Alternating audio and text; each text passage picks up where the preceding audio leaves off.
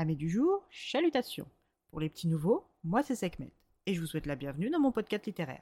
Dans mon émission, je vais tenter trois fois par semaine de vous donner envie de découvrir des livres de tout poil, récents et moins récents. Alors, si ça vous tente, c'est par ici la suite.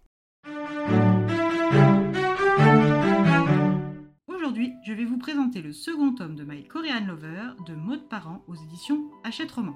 Je tiens, avant de commencer, à attirer votre attention sur le fait que cette chronique contient des spoilers du tome 1.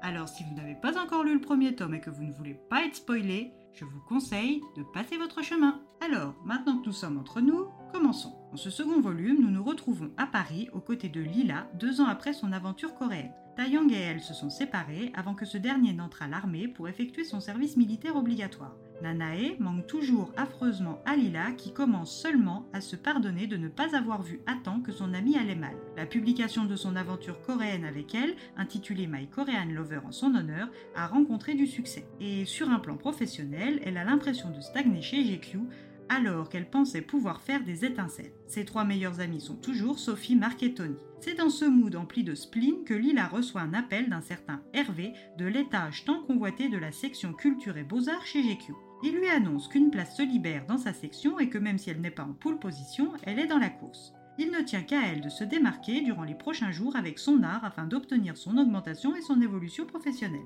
Cette nouvelle la bouleverse et elle manque de se faire renverser par une voiture quand soudain une poigne, une sensation, une chaleur, une odeur familière, trop familière même, l'enveloppe et la sauve in extremis. Lila sait que c'est Taeyang, mais elle pense avoir halluciné car il ne peut pas être à Paris alors que son service militaire n'est pas encore terminé. C'est sur cette impression agréable et douloureuse à la fois qu'elle retourne dans son tout petit appartement parisien. Elle qui pensait qu'un poste fixe chez JQ la ferait évoluer et qu'elle vivrait mieux, s'était là encore fourvoyée. Mais Lila peut bien évidemment compter sur sa bande d'amis prêts à tout pour elle. Et ça, c'est l'une des choses dont elle ne doute pas car lorsque sa relation avec son idole coréenne s'est achevée aussi brutalement qu'elle n'avait commencé, c'est So, Mark et Tony qui étaient là pour l'aider à reprendre le cours de sa vie. Alors ce soir ne fait pas exception, et c'est à quatre qu'il commence à planifier l'avenir professionnel de Lila. Tony, en grand fan de K-pop et de King Kong en particulier, annonce son groupe son retour à la vie civile pour un défilé parisien très sélect et quasi secret. Il n'en faut pas plus à notre quatuor pour décider que Lila devrait envoyer un message à Taeyang afin d'obtenir une place. Lila est réticente, mais le dernier post Instagram de l'idole laisse à penser qu'il est fiancé à un autre et la rumeur veut que son fiancé soit le mannequin Daniel Kwan. Pour Tony, Mark et So, n'ayant plus rien à attendre de lui sur un plan affectif, pourquoi ne pas se servir de sa notoriété pour faire avancer sa carrière? Le soir même, elle rompt la promesse qu'elle et Taeyang s'étaient faite de ne plus se contacter et lui envoie un message. Au bout de quelques jours sans réponse, Lila s'est fait une raison. Son cœur avait beau battre toujours pour lui, ce n'était plus réciproque. Mais le jour du fameux défilé, Lila en poste pour la Fashion Week tombe nez à nez avec l'homme qui continue de faire battre son cœur et ce dernier lui remet en main propre et au dernier moment une invitation. Cette rencontre est-elle celle de trop pour son cœur encore amoureux? Est-elle la première d'une nouvelle série? La vie décidera-t-elle de réunir Lila et Taeyong malgré leurs vies si différentes? C'est là que réside tout l'enjeu de ce deuxième tome.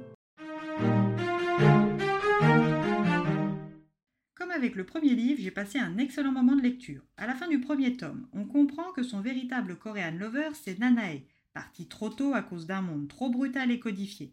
Mais la porte ouverte sur une love story avec Taeyang laissait supposer le tome 2 reposerait sur cette idylle naissante. Mais c'est tout le contraire, c'est la redécouverte des sentiments après avoir été blessé, trahi, abandonné, c'est la place des relations dans ce monde de paillettes qui est traitée, ce qui en fait un très bon livre pour moi, loin des stéréotypes de la romance pour ados, dénigrés souvent à tort par un trop grand nombre de lecteurs. La fin de ce tome m'a positivement frustré dans son dénouement, et j'ai hâte de savoir le fin mot de cette Korean Love Story par la lecture du tome 3. Et eh bien voilà, j'en ai fini pour aujourd'hui. J'espère que cet épisode vous aura plu et vous aura donné des nouvelles idées de lecture. Si vous souhaitez découvrir d'autres petits bonbons littéraires tout droit sortis de ma bibliothèque, je vous retrouve le samedi 18 février prochain pour un nouvel épisode. Et si d'ici là je vous manque de trop, c'est toujours le même chemin. Hâte les lectures de Sekhmet sur Instagram. Sur ce, chalut les amis et à la prochaine